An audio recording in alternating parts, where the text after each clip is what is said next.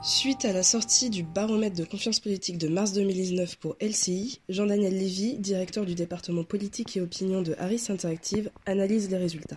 Bonjour Jean-Daniel. Après deux mois de hausse, la confiance dans le couple exécutif est quasi stable.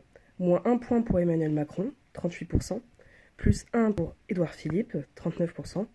Nous sommes toujours dans le temps du grand débat oui, nous sommes toujours dans le temps du grand débat, mais nous sommes également euh, dans un contexte de remaniement ministériel, d'intronisation euh, de Nathalie Loiseau comme tête de liste La République en marche pour euh, les élections européennes, mais également de violence dans le cadre du mouvement des, Gilets jaunes. donc dans ce, dans ce contexte-là, dans ce cadre-là, le président comme le Premier ministre sont vus positivement au regard de leurs actions réformatrices, mais en même temps, si vous me permettez l'expression, de façon négative car ils sont jugés comme menant une politique en faveur des riches. Et donc dans ce climat, et alors même qu'on commence à parler aujourd'hui de la réforme des retraites, la confiance de la, part des personnes qui sont âgées de 65 ans et plus est non seulement forte, mais elle est également en évolution. Et on peut se rappeler qu'elle atteignait au plus bas à 27% en novembre dernier et que cette confiance a cru de 8 points ce mois-ci pour atteindre 46% de confiance.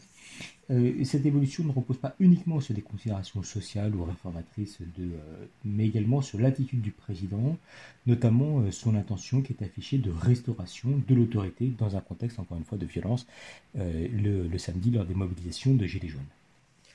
Et la confiance dans les ministres poursuit sa remontée.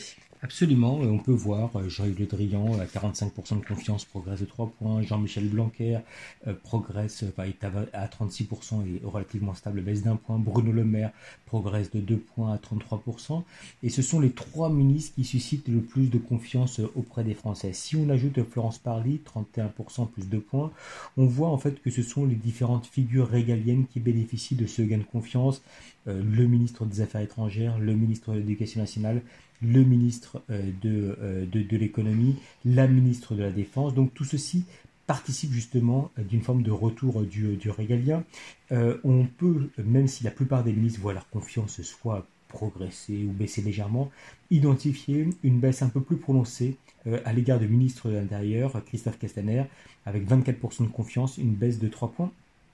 Christophe Castaner perd notamment 11 points euh, chez les proches de la réplique en marche. Alors il y a toujours pratiquement les deux tiers, 64% qui déclarent lui faire confiance, mais il s'agit probablement là de la conséquence de ce qu'on pourrait considérer comme étant les révélations relatives à la soirée qu'il a passée après un samedi de manifestation euh, de euh, Gilets jaunes, plus que de la manière dont le mouvement en tant que tel est géré par les forces de police. Et du côté des autres responsables politiques bah, Du côté des autres responsables politiques, il y a peu d'évolution dans la hiérarchie. Nicolas Hulot à 42% est stable, Xavier Bertrand perd 2 points à 31%, Bernard Cazeneuve progresse d'un point à 29%, et c'est le même trio tête que celui qu'on pouvait constater par le passé. Il y a, euh, c'est intéressant quand on regarde par type d'électorat, une forme de prime euh, à l'expérience. Et euh, alors qu'on a parlé d'une forme de renouvellement des générations, Jean-Luc Mélenchon est le premier chez les proches de la France insoumise, 87%, il progresse de 8 points. François Hollande est premier chez les sympathisants socialistes, il progresse de 4 points et voire de 15 points depuis euh, décembre dernier à 65% parmi les sympathisants socialistes. François Bayrou chez les proches du Modem et de la République en marche, 67% plus 7 points. Nicolas Sarkozy à 75% parmi euh, les proches de, euh, de LR avec même une petite baisse de 2-3 points.